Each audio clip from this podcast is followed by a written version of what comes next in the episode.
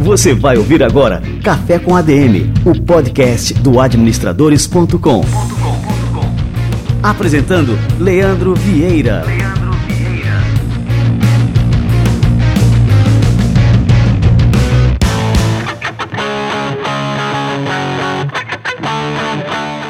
Fala galera, está no ar mais um Café com a DM, a sua dose de cafeína nos negócios. Estamos começando o nosso episódio número 213. E no episódio de hoje, Samuel Moreski, gerente de insights e pesquisas do Google Brasil, vai explicar para a gente por que, que o marketing está se tornando cada vez mais orientado por dados e como as empresas podem usar essa tendência para formular campanhas de alto impacto. Então fica ligado, esse café com a DM de hoje está turbinado de cafeína. Daqui a pouquinho, Samuel Moreski pinta por aqui.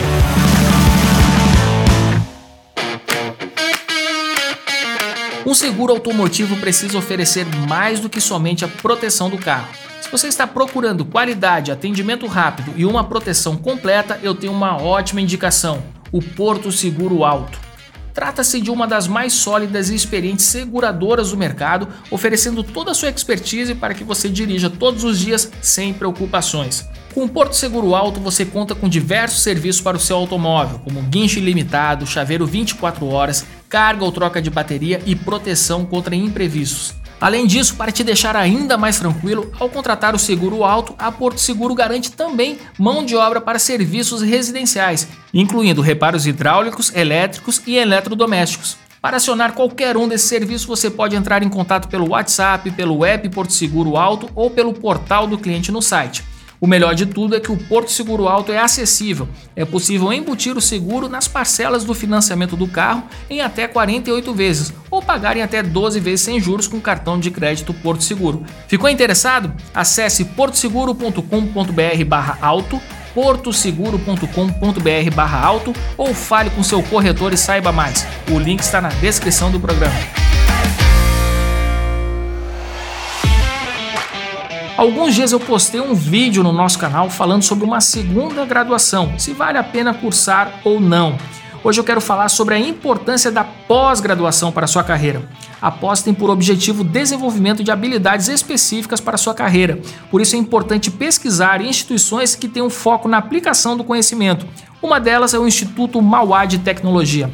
Na pós da Mauá você pode cursar engenharia de processos, engenharia de alimentos, ciência de dados, inteligência artificial, engenharia automotiva, indústria 4.0, engenharia de controle e automação, engenharia civil e diversos outros cursos com professores atuantes no mercado e parcerias com empresas admiradas. E ainda pode escolher entre especialização, aperfeiçoamento e atualização. São cursos bastante antenados com a realidade das organizações e que podem dar um novo gás na sua carreira.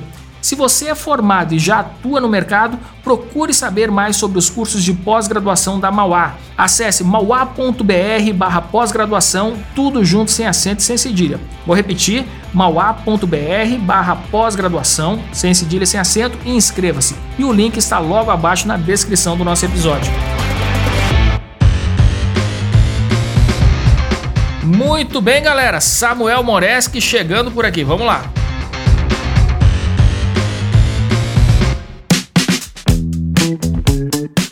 Samuel Moreski é gerente de insights e pesquisas do Google Brasil. Ele atua como responsável pelos projetos de pesquisa que dão suporte às iniciativas com agências e anunciantes no Google.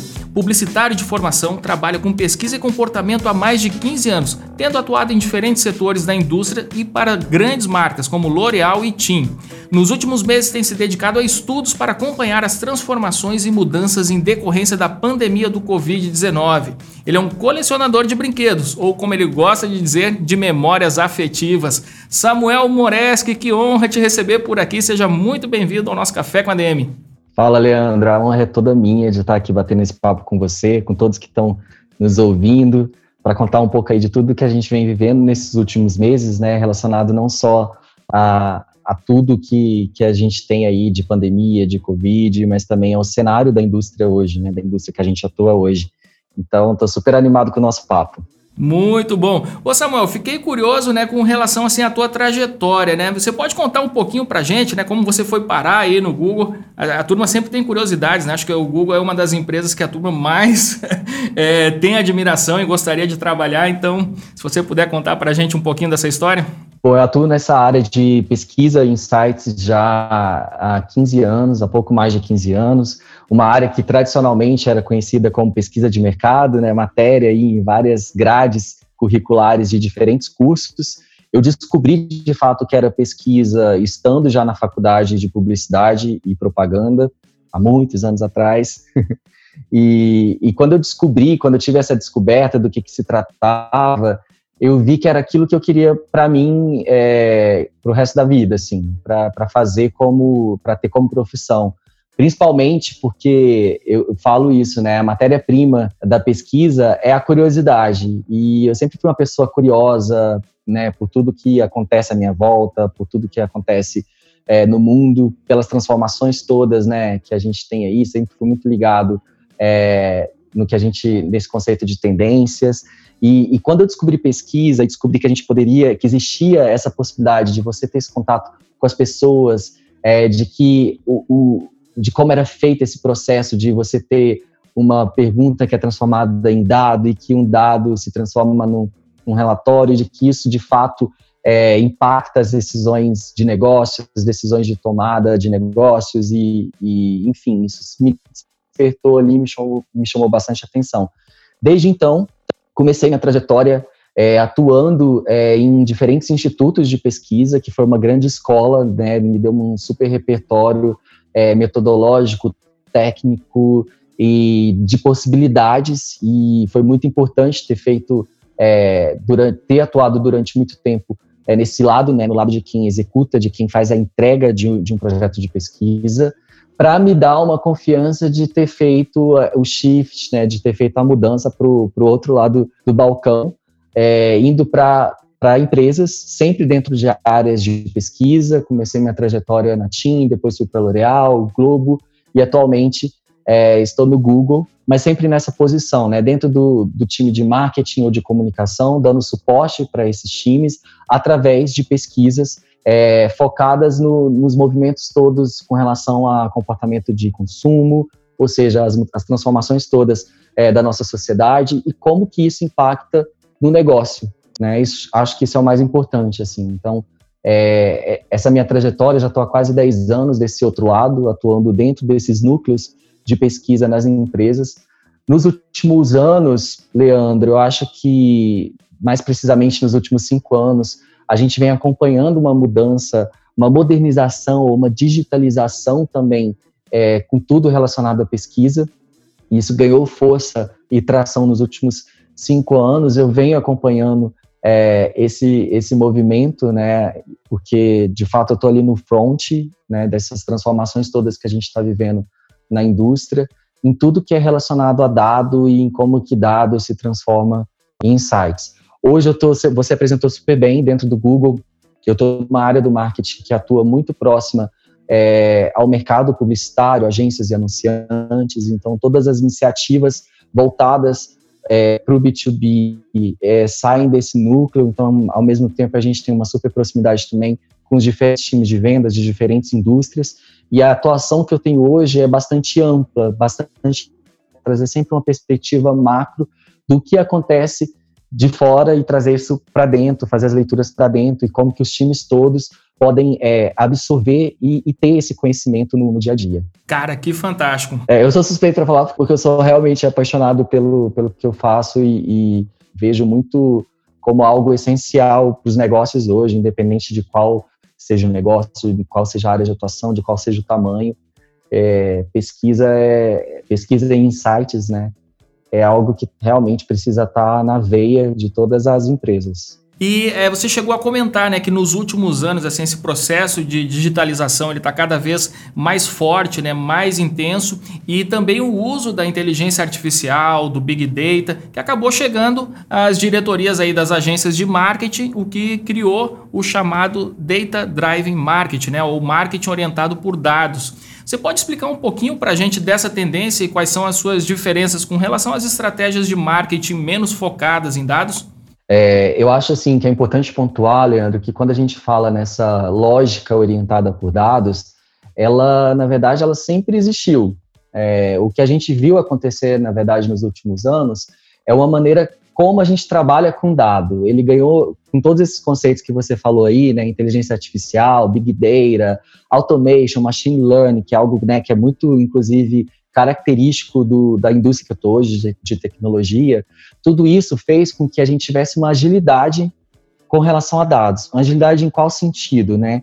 É, desde a maneira como a gente capta os dados, hoje é muito mais é, rápido e fácil de fazer isso, é, na maneira como a gente processa esses dados, né, com todas essas, é, com toda a tecnologia envolvendo aí é, automation, é, inteligência artificial, enfim, para criar também uma análise que é mais ágil, né? Então a entrega também ficou mais ágil.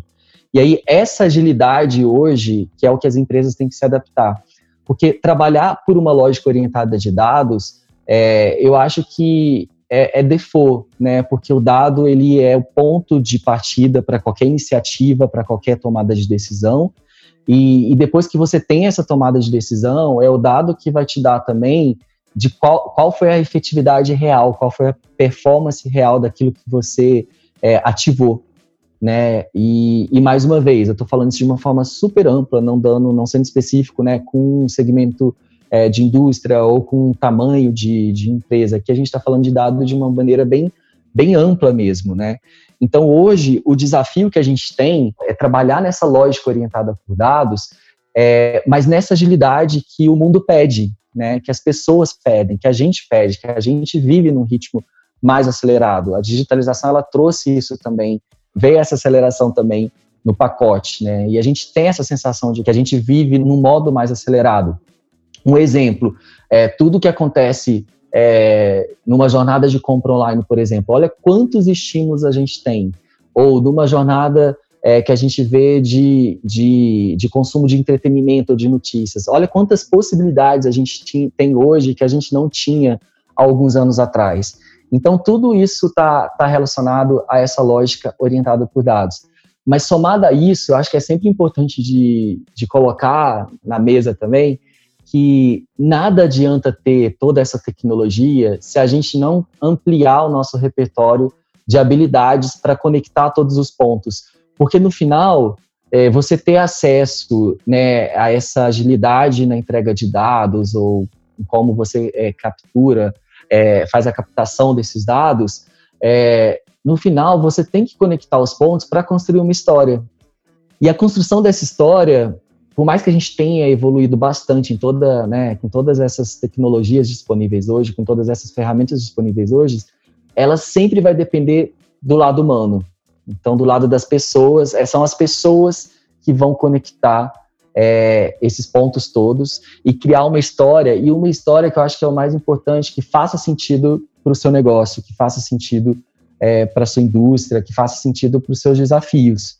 E então a, é, eu acho que é muito importante a gente falar que uma lógica orientada por dados, ela também tem que ser uma lógica orientada para pessoas e por pessoas, né? Porque o dado ele te traz um entendimento do, do humano, mas ele também tem que ser pensado por nós. Então, acho que é muito importante ter essa combinação.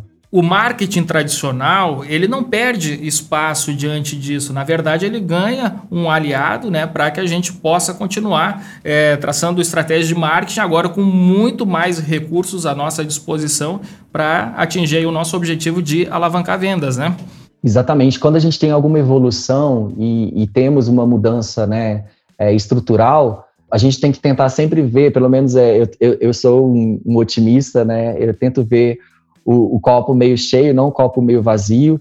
Então é, é, muito mais tentar nessa lógica entender como que você pode se apropriar dessa mudança, dessa transformação, para evoluir junto, né? Porque tudo que a gente tem hoje com essas tecnologias todas disponíveis que entregam dados, é um caminho sem volta. Então, assim, ou você acompanha essa agilidade e esse timing que o mundo pede, ou você vai ficar para trás. Então, assim, como que você pode ampliar dentro do seu time, né? Aqui já pensando no, em ordem prática e pensando no dia a dia, como que você pode ampliar no seu time pessoas que tenham esse expertise, né, para trabalhar com esse tipo é, de entrega, com esse tipo de demanda, demanda e entrega aí pautada em dados. Então, é, a gente que atua com dados e que né, passou e vem passando por esse momento de transformação, a gente está num processo always on de ampliar o nosso repertório de como trabalhar é, com dados de uma forma que ele realmente se transforme num insight, que é né, quando você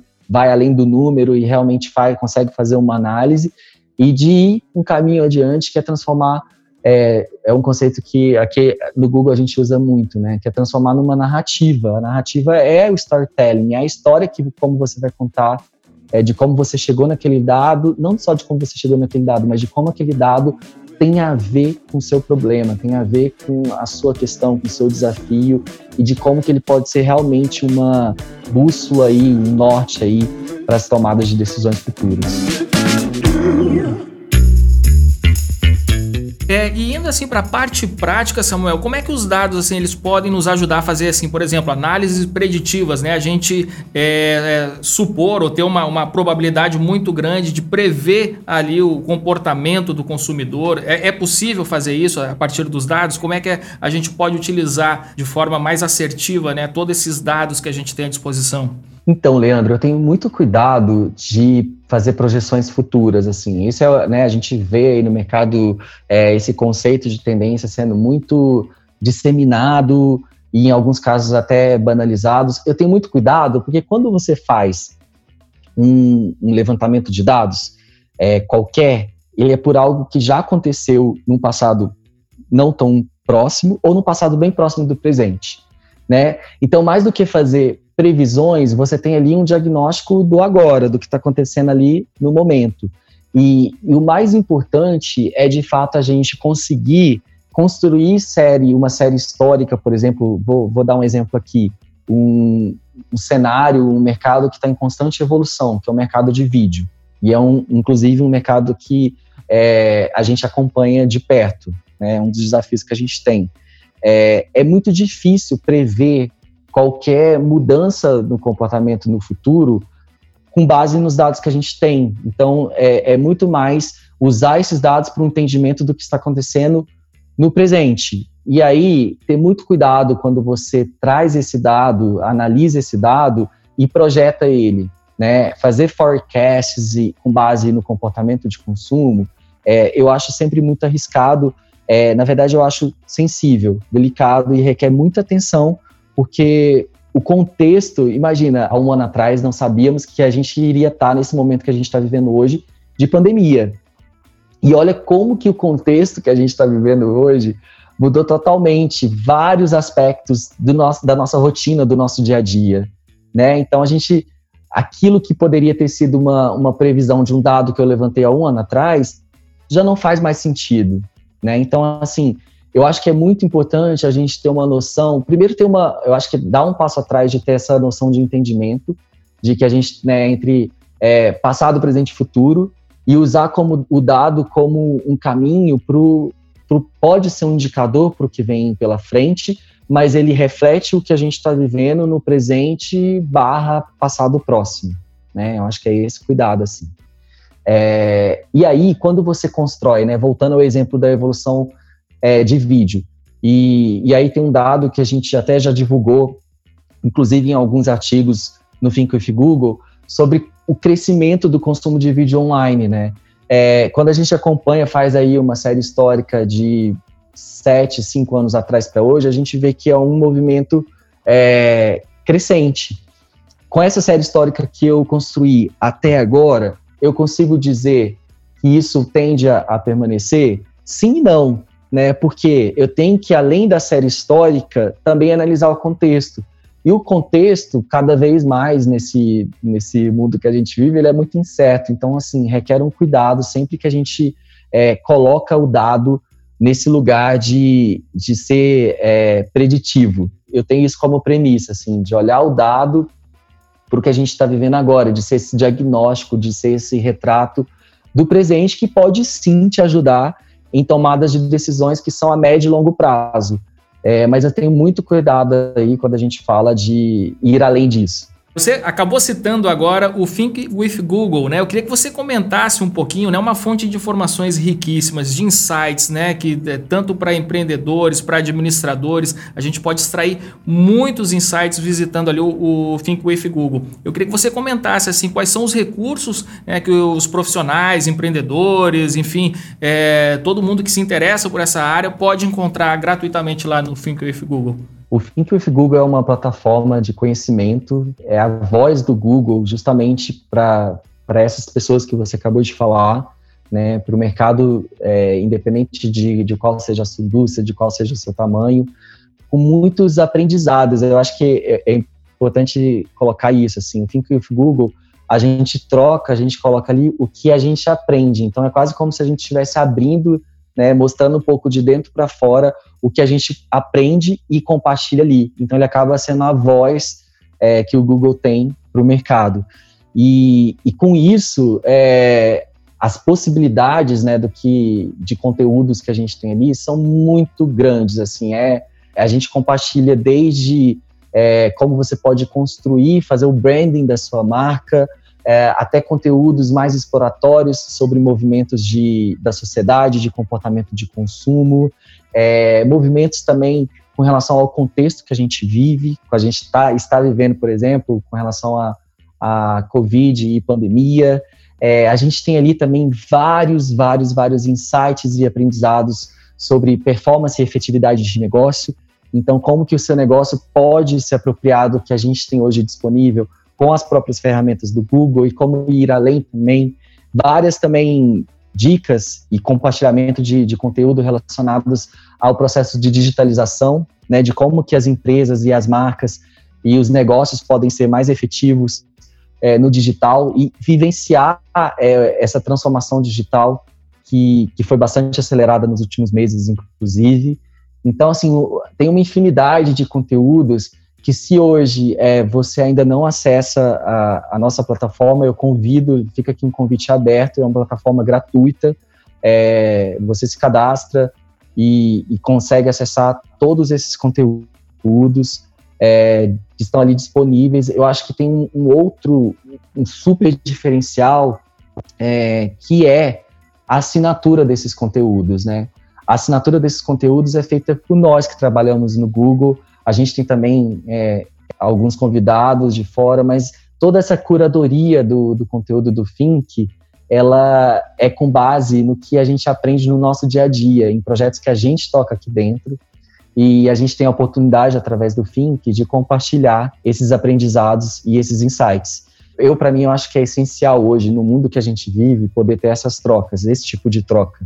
Então, eu acho muito válido, assim, para os negócios todos, assim, antes de vir para o Google, eu era um, um consumidor é, do Think with Google e hoje eu tenho o prazer de, de trabalhar junto com o time do Think with Google. Acaba que as pesquisas que a gente roda, algumas assim a gente consegue transformar em artigos, externalizar e compartilhar esse conhecimento para fora. É obviamente que tem pesquisas que são mais estratégicas e a gente não é, é só de uso interno, mas eu fico muito feliz sempre que tem a possibilidade de levar é, para fora e usar o Think with Google como esse lugar para dar a voz ao que a gente aprende a, e ter esse, esse momento de troca com, com o mercado. Não estou fazendo aqui o um merchan, mas estou fazendo o um merchan. Acessem o Fico with Google. Não, e eu recomendo também, assim, para quem quer ficar realmente por dentro, assim, ter uma análise né, do, do que está é, realmente acontecendo, a ferramenta é perfeita. Em maio desse ano, vocês publicaram lá uma pesquisa chamada Vida na Quarentena. E nessa pesquisa vocês tinham um dado lá que demonstrava que tinha tido um aumento de 48% no consumo geral de produtos. E de lá para cá, o que foi que mudou nas práticas de, de compra dos consumidores, né? Já que é, a gente pode ver assim, eu estou falando agora empiricamente, né? Que houve uma mudança no comportamento dentro dessa pandemia, que hoje em dia a gente não pode mais falar que está tá tendo aquele isolamento é, social tão amplo quanto naquela fase da primeira onda, né? É, você considera que houve uma retomada nas compras presenciais já ou a internet se estabeleceu realmente como principal canal de negócios? Bom, eu acho que é importante é, contextualizar um pouco até o que é esse projeto Vida na Quarentena.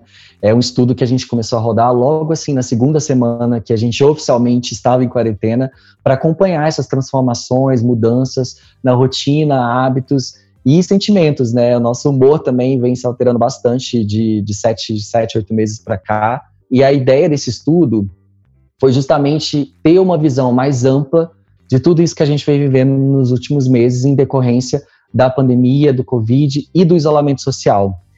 E, de fato, com estando mais em casa, é, a, gente, né, a gente não focava especificamente numa categoria específica de produto, e aí pensando de uma forma geral, né, a gente tinha essa pergunta, quanto se as pessoas tinham essa noção se aumentou, diminuiu ou permaneceu igual o consumo geral de produtos. E esse dado, a gente vem acompanhando desde então, esse dado de que aumentou o consumo, ele foi declarado em 48% e ficou nessa casa dos 48%, 51% desde então. Essa pesquisa no começo da, da quarentena, a gente rodava ela mensal, foi um tracking que era mensal, porque lá atrás, né, sete, oito meses atrás, o ritmo de, de mudança com relação a tudo que a gente estava vivendo estava mais acelerado. A gente passou por um momento mais de estabilidade quando a gente é, chegou ali em julho, por mais que a gente né, tivesse numa alta de casos, é, infelizmente. A, a gente teve um momento de retomada em, entre agosto e setembro, e aí a gente diminuiu essa frequência que a gente é, rodava a pesquisa. Em setembro ela começou quinzenal, em outubro ela permaneceu quinzenal, a partir de novembro a gente começou a rodar ela com uma onda por mês, justamente por entender que o contexto, a gente ainda está vivendo a pandemia, ela não terminou, infelizmente, ela não acabou, é, mas a gente viu que as mudanças todas do contexto, elas estavam em outro ritmo quando a gente compara lá com o começo é, dessa história toda em março. E aí, falando, por exemplo, especificamente do consumo, o que a gente percebeu, é, Leandro, é que o digital ele realmente teve um processo de aceleração. E não só no hábito relacionado a compras, mas com a tudo, né? Já que você estava ali impossibilitado é, de sair de casa, ou estava com essa restrição de sair de casa, as pessoas de alguma maneira tiveram que começar a operar mais no digital seja por, por conta de trabalho, seja por conta de consumo, seja por conta de entretenimento. É, e seja por conta de educação, né, para os pais com os filhos que tiveram que aí se adaptar com homeschooling. Então, a, o que a gente vê é que o digital realmente começou a ter uma presença que até então não tinha. Então, a gente tem novos entrantes, por exemplo, no e-commerce, a gente tem pessoas transacionando mais. E o que a gente observou, mesmo com a retomada que a gente teve aí é, nos últimos dois meses, das pessoas voltando a frequentar as lojas, os shoppings, o comércio, a gente viu que o, o, esse hábito do, do digital, ele permaneceu. Então, um bom exemplo foi um outro estudo paralelo que a gente rolou mais específico para Black Friday, que a gente viu que, que o aumento, que a intenção que as pessoas tinham de fazer as, a compra da Black Friday, ela aumentou bastante no digital. Por mais que tivesse também um aumento no que a gente chama nesse conceito de omnichannel, né? Que é você é, trabalhar com as duas possibilidades, com presencial e com físico. Então, traduzindo bem assim essa essa resposta, em linhas gerais, o que eu quero dizer é o digital ele com a pandemia ele foi acelerado e ele está hoje num lugar que ele não estava antes. E o que a gente observa com tudo, com todos os dados que a gente vem levantando, é que a esse, é, esse lugar que ele tem hoje na vida das pessoas, ele deve permanecer. É quase como é um caminho sem volta. É, as pessoas quer, vão continuar frequentando lojas físicas assim que for possível, sim, mas talvez de uma outra maneira. É, e considerando mais o digital nessa experiência de compra, quando antes as pessoas estavam é, podiam ter não só uma familiaridade, mas também uma questão de segurança. Né? A Black Friday mesmo é um momento que, que vinha muito associado a isso, né? A não ter uma confiança nos sites ou não ter uma confiança no que estava sendo promocionado. E aí, com a digitalização acelerada e uma digitalização que não tinha como opção de você não viver aquilo, as pessoas perderam esse medo. E então é, é isso, elas não vão deixar de, de consumir em um para voltar para o outro, elas vão muito mais pensar agora, e é muito uma, uma, uma lógica que a gente vem trabalhando dentro do Google e com os nossos clientes, que é a lógica do omnichannel, né, de como que você pode é, ter ali a combinação né, dos, dois dos dois universos, do presencial, é, do físico, do presencial com o digital, de como que você pode atuar. Porque no final, Leandro, o consumidor ele é um só. né, ele vai ter dentro da jornada, ele ter dentro da jornada de compra hoje essas duas possibilidades, é, faz com que essa jornada seja cada vez menos linear. Ela é cada vez menos é, linear, ela é não linear hoje, porque você tem muitos estímulos. E o que vai acontecer, o que acontece, é que o físico digital é mais um estímulo. A loja física é um estímulo, a plataforma, o site da loja própria ou do varejista é outro estímulo, o aplicativo é outro estímulo. Essa combinação, essa convivência entre o, o físico e o digital é, é, o que a gente entende como sendo é, algo que vai ficar e vai permanecer nos próximos tempos. Que legal! Olha só, pessoal, estamos tendo uma aula aqui com Samuel Moreski. Ô Samuel, um outro comportamento que a gente é, viu surgir durante essa pandemia e que todos nós acabamos é, aderindo foi o uso constante né, de chamadas de vídeo, tanto para compromissos profissionais, aulas, como você falou, reuniões, e também até para encontro entre amigos, entretenimento e até happy hours virtuais. É, essa mudança também acabou favorecendo o YouTube, né, que passou a hospedar lives para diversas finalidades. A gente pode dizer que esse ano de 2020 foi o ano do vídeo?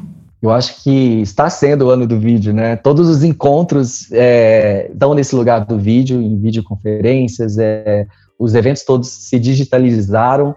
É, a gente tem aí tanto eventos corporativos como eventos de entretenimento que são hoje, que tiveram é, que ser digitalizados, estão operando hoje nesse formato. E, de fato, o YouTube viveu isso de uma forma bastante intensa, né?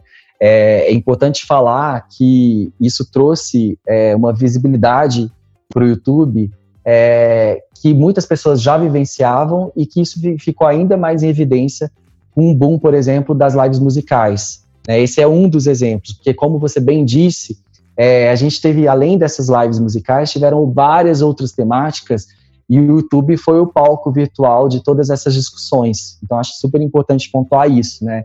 Que teve esse lugar de entretenimento, mas a vida não é só a diversão. Por mais que quando a gente fale de vídeo, é, a gente rodou uma pesquisa, acho legal colocar isso, a gente rodou uma pesquisa para entender quais que são os motivos que as pessoas consomem vídeo. E em primeiro lugar aparece o relaxar. E logo em segundo, em segundo lugar vem o entretenimento. Então eles estão ali bem colados, é praticamente o empate técnico entre relaxar e o entreter. E quando a gente fala de, de relaxar, por exemplo, a gente pode associar a bem-estar, ao cuidar de si. E aí, é, dando um exemplo de conteúdo que teve bastante relevância nesses últimos meses, foram os conteúdos para fazer exercício em casa. Né? Tiveram um super boom aí também nesses últimos meses aí por conta da pandemia. É, para dar um exemplo, né, a, a plataforma ela foi bastante usada para as pessoas pra, pensando em atividades físicas. Entre março e setembro de 2020, os vídeos de exercícios com os termos em casa e sem equipamento, eles foram vistos mais de 190 milhões de vezes aqui no Brasil.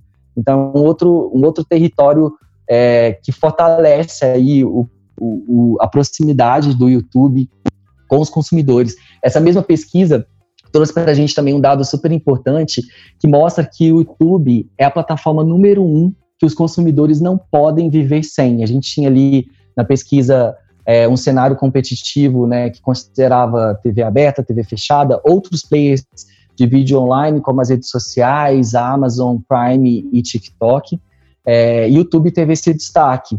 E, então, quando a gente olha para os números, a gente tem hoje 105 milhões de brasileiros que acessam o YouTube mensalmente em decorrência da pandemia, 91% dos consumidores afirmam ter aumentado o tempo de navegação na plataforma. E mais da metade desses consumidores declaram que vão continuar usando, mesmo depois da pandemia. Então, não é um movimento pontual a, associado só ao contexto que a gente está vivendo hoje, de estar mais em casa, é, e sim um, algo que veio para ficar. Aqui sim, né, quando a gente é, traz esse dado, ele reflete bastante isso, assim, da, da proximidade que a plataforma tem é, com as pessoas. E essa proximidade, esse aumento nesses números todos que a gente viu na, durante a pandemia, fez também com, com que o mercado percebesse é, essa, esse ecossistema que o, o que o YouTube é, produz, né? Que tem numa ponta é, os consumidores, tem no meio o que a gente pode considerar como sendo o nosso DNA, o DNA do, do YouTube, que são os creators, as pessoas que criam os conteúdos é, que estão ali na plataforma e as marcas. Então é essa combinação que faz é, o YouTube girar, que faz o YouTube é, funcionar. Então, o nosso desafio, como eu falei, o, o entender é, o mercado de vídeo é um, é um desafio constante que a gente tem. Então, a gente vai sempre continuar entendendo como que o YouTube está sendo percebido né, dentro desse contexto de vídeo e como que a gente pode estar mais próximo de tudo que compõe o YouTube, dos consumidores, dos creators e das marcas, né? Porque é importante também entender, pensando nos negócios, o impacto que, que o YouTube, que os conteúdos do YouTube têm é, dentro de uma tomada de decisão para os consumidores. Né? E isso a gente viu também é, acontecer nos últimos meses de uma forma mais intensa. Cara, é fantástico isso. Não, isso que você falou agora, porque é uma coisa assim, a gente consulta muito o YouTube na hora de tomar uma decisão de compra, né? Você vai ver um review, vai ver como é que funciona Exatamente, determinado aparelho, né? E não tem canto melhor. Você não vê no, num artigo na internet, você não consegue descobrir ali aqueles detalhes, mas no YouTube é muito mais lúdico, né? A gente acaba tomando decisões melhores, né, consultando o YouTube. A gente divulgou recentemente os dados dessa pesquisa e, e, tem um dado muito interessante que confirma isso que você está falando, né? A gente tem aí 87% dos consumidores dizendo que já fizeram uma aquisição, uma compra, depois de assistir um vídeo no YouTube. E a gente tem 62% dos consumidores dizendo que a publicidade é, que viu na plataforma fez com que esse consumidor ficasse mais propenso a considerar uma marca ou produto que estava sendo anunciado.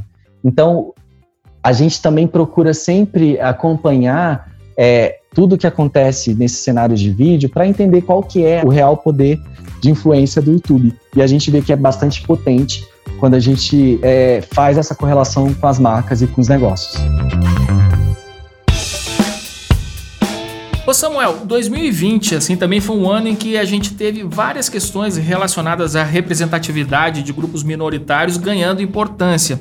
Mas, assim, ao mesmo tempo que a gente vê algumas marcas acertando a mão em campanhas direcionadas a esses públicos específicos, por outro lado, a gente também testemunhou vários fiascos né, e crises de reputação mal gerenciadas. Como é que os consumidores lidam com essas controvérsias? Vocês têm dados disso também, né? O barulho das redes sociais, ele acaba tendo impacto também nas vendas? Olha, falar sobre diversidade, trabalhar e atuar com diversidade e tudo relacionado a todas essas pautas aí que a gente viu borbulhar nos últimos meses, é uma prioridade para a gente, para o nosso negócio, é, para o que a gente leva, para a relação que a gente estabelece com os nossos parceiros, seja com quem trabalha com a gente, com quem a gente contrata, seja com as marcas que são nossas parceiras também, que são os nossos clientes.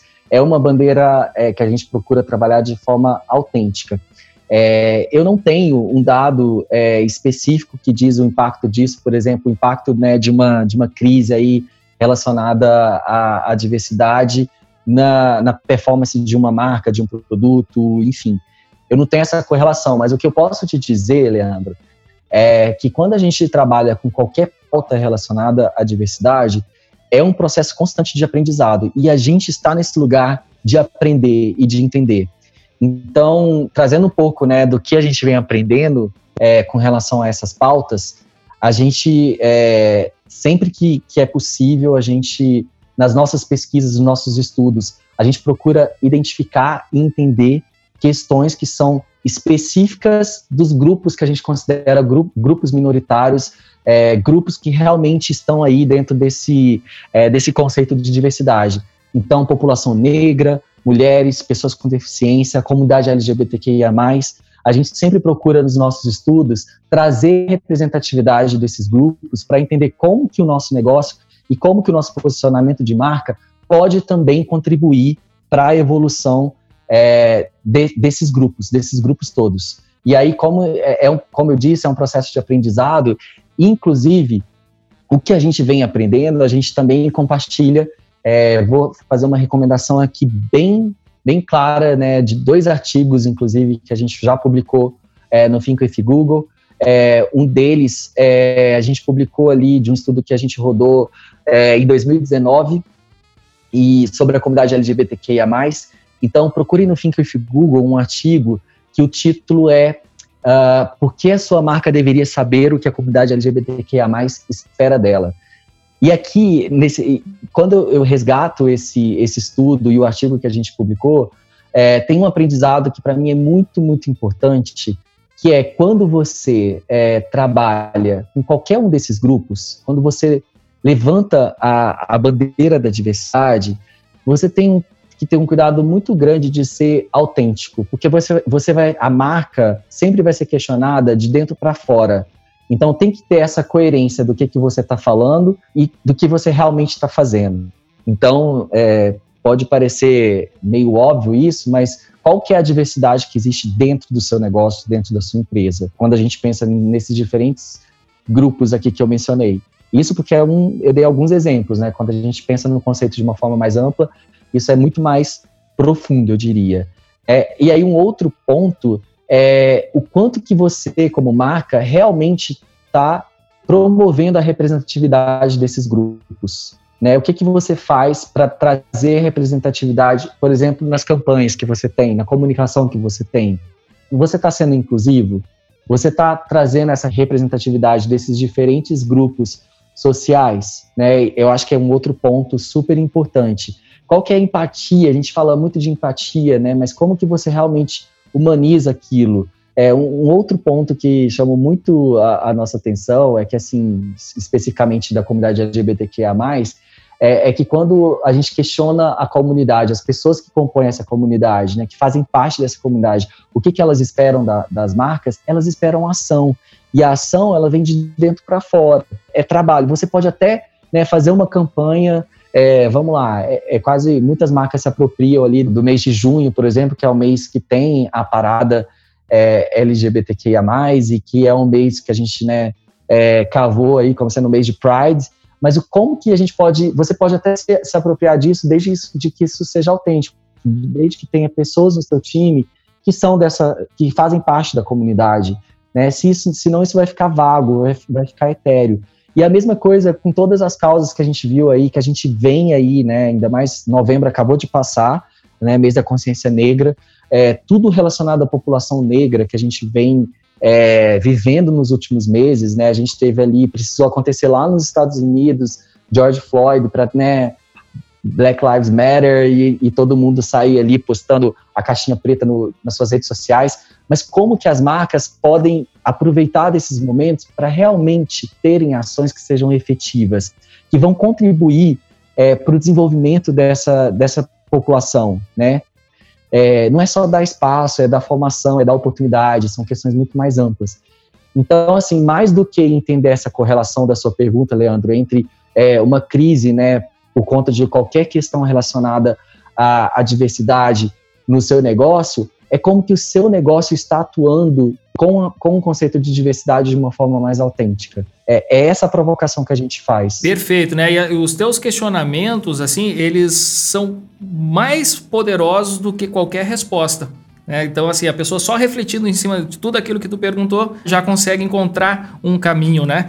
É, e agora só que eu queria te perguntar a respeito da cultura de dados, né? Como é que a cultura de dados no marketing pode então ajudar as empresas a se relacionarem melhor com esses públicos? Existe também um caminho nesse sentido?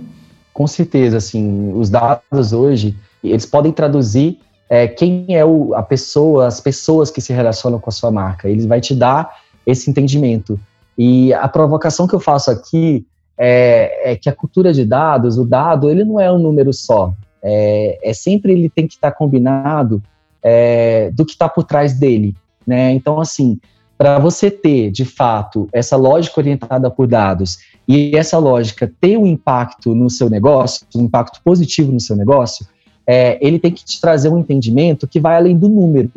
Então, vou dar um exemplo prático, né, do que a gente viveu aí nos últimos meses, com esse estudo que eu falei, do Vida na Quarentena, que você mesmo mencionou, que a gente até já publicou é, é, alguns artigos no, no Google com, com esses dados. É, depois de alguns meses rodando esse estudo, a gente viu que a série histórica, que era, é, a gente rodava, era um estudo, a metodologia quantitativa, a gente foi construindo uma série histórica, por exemplo, desse dado que você mesmo mencionou, do aumento de, de consumo de uma forma geral. Depois de alguns meses, algumas semanas e, e meses ali fazendo esse tracking, a gente viu que essa série histórica ela já não contava mais é, uma novidade. E não é nem por não trazer uma novidade. A gente viu que ele não ia mais além do que a gente já vinha contando, porque chegou um momento ali, meados nessa quarentena, se dá para dizer que a gente teve um meado de quarentena, mas para ser mais objetivo ali, entre, entre junho, entre maio, junho e julho, é, a gente começou a viver uma certa estabilidade, mesmo nesse contexto de incerteza. Então, por mais que a gente tivesse essa frequência de toda semana ir lá e fazer as mesmas perguntas, essa série histórica não estava trazendo uma, não estava evoluindo.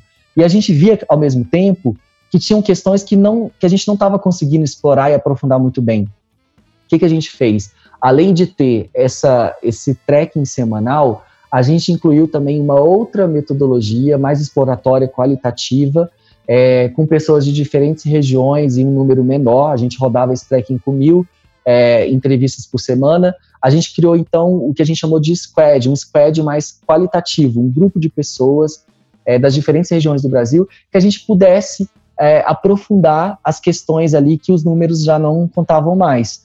Um exemplo, a, a quarentena ser relativa, né? O conceito de quarentena ser relativo. E a gente via que tinha uma declaração de, de das pessoas dizendo que estavam em, quarentena, isso não mudava, mas ao mesmo tempo a gente tinha outros dados que mostravam que as pessoas já estavam começando a ir pra, a transitar mais. Quando a gente olhava, por exemplo, os números de, de buscas no, no Maps, né, a gente via que as pessoas estavam transitando mais. Os dados de outras fontes, até fontes externas, também traziam isso para a gente, mas a declaração ali continuava no mesmo, na mesma faixa. Então, o que, que de fato mudou, né? Foi o conceito de quarentena.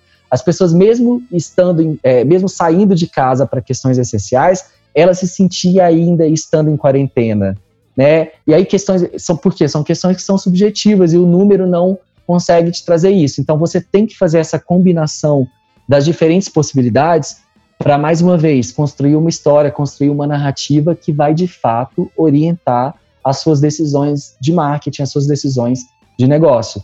Então, é ter isso no radar, né? Como que a gente pode, com tudo que é possível hoje, com todas essas ferramentas que são possíveis, com toda esse mindset de agilidade que, que o mercado pede, que as pessoas pedem, que os consumidores pedem, como que a gente pode fazer uma combinação que vai construir uma história relevante e que vai te dar esse suporte para tomada de decisão, para tomada de decisão do seu negócio, das suas iniciativas é, e te orientar mesmo de uma forma que seja efetiva e com segurança, né? Eu acho que tem isso também, né? É, usar o dado de uma forma que você se sinta seguro para tomar aquela decisão. Eu acho que isso é o mais importante.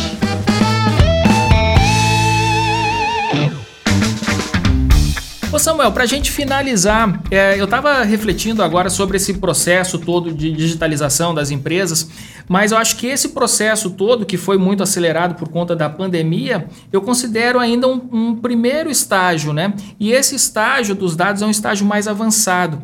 Então, assim, para as empresas agora, para os empresários que estão nos ouvindo, para os profissionais, é, eu queria que você desse agora o caminho das pedras, né? Como é que a gente pode começar a utilizar realmente né, os dados, entrar nessa cultura de dados, absorver essa cultura de dados dentro da, da nossa empresa, para que a gente possa fazer aí de 2021 um ano melhor, se Deus quiser, do que 2020.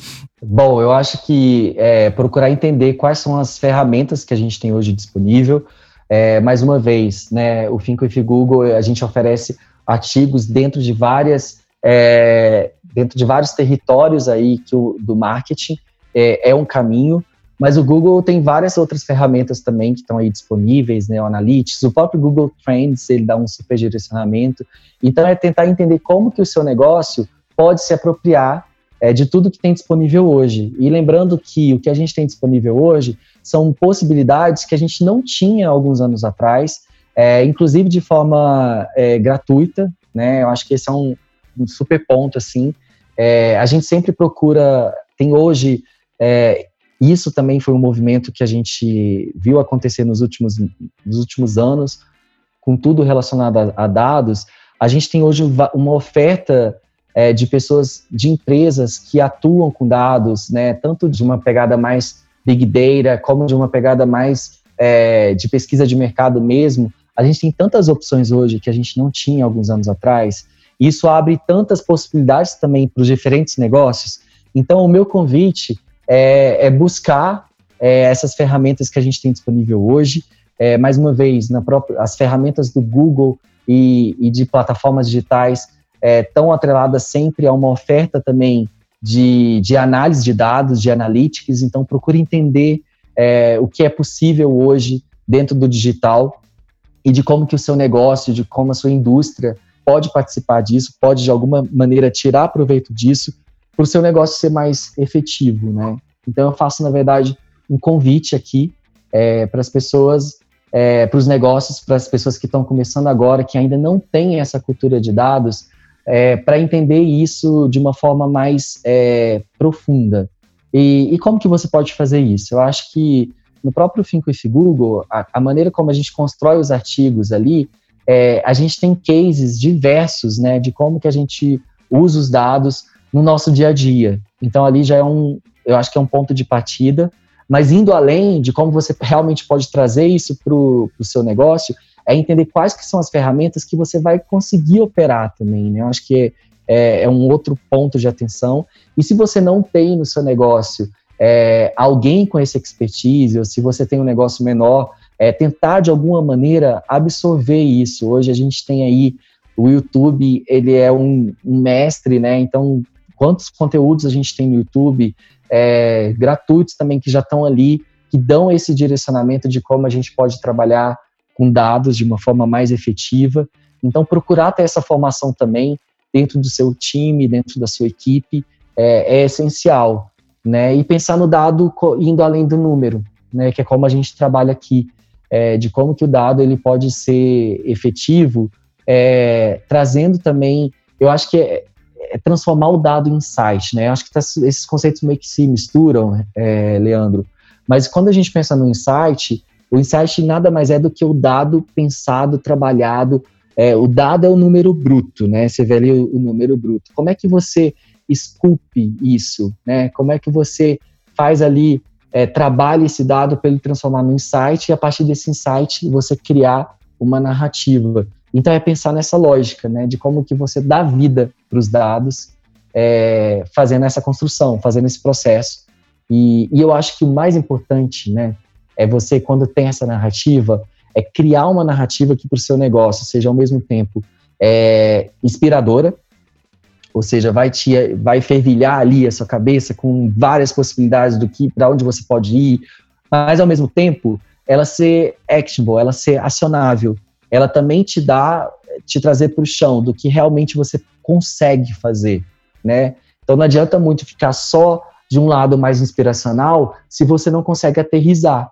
Então, como que esse dado ele pode fazer essa provocação, né, de você ali borbulhar, de você repensar, é, muitas vezes resetar, é, ter que pivotar mais uma vez o seu negócio, mas de uma forma que seja também acionável, que faça sentido, né? Então, é ter essa combinação também entre o inspiracional e o acionável.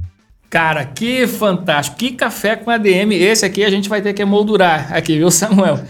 Quero te agradecer Imagina. muito aqui pela masterclass que você nos deu. Aprendi muito contigo. Tenho certeza aqui que o nosso ouvinte também está aprendendo muito e vamos colocar em prática, né? Isso aí é o primeiro passo. Vamos entrar lá no Think with Google.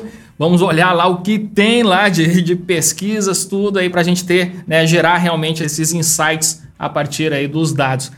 Samuel, cara, muito obrigado, cara. Não é por acaso aí que o Google é uma das maiores empresas do mundo, né? Ele atrai aí as melhores cabeças, os maiores talentos. Tá, tá explicado, né? Imagina.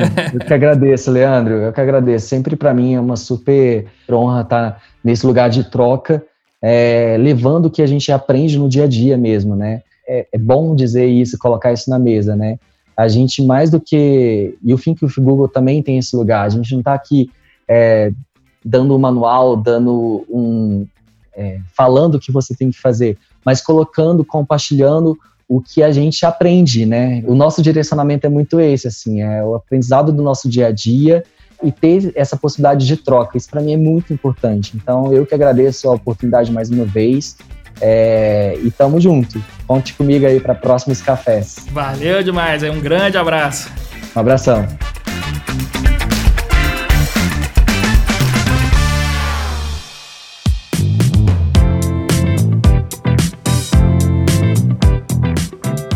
Sensacional! Que bate-papo fantástico esse com Samuel Moreski, gerente de insights e pesquisas do Google Brasil. E por falar em insights, se esse bate-papo que a gente teve aqui hoje que teve lá seus 40, 50 minutos, eu nem sei porque eu não vi o tempo passar. É, mas se essa conversa que a gente teve aqui hoje já gerou tantos insights para os nossos negócios, imagina agora você fazendo parte do Think with Google. Entra lá, thinkwithgoogle.com, basta clicar em assinar, é totalmente gratuito e tem muita, mas muita coisa mesmo para gerar insights, ideias e inspiração para o seu negócio.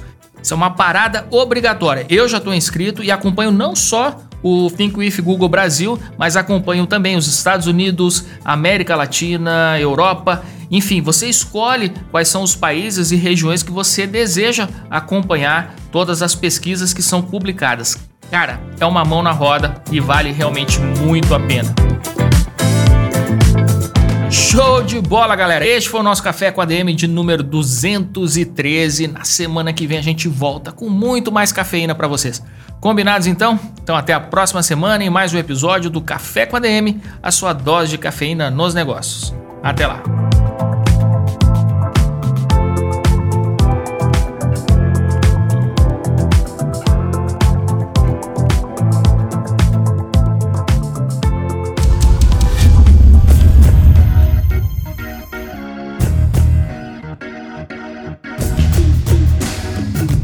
Você ouviu Café com ADM, o podcast do administradores.com.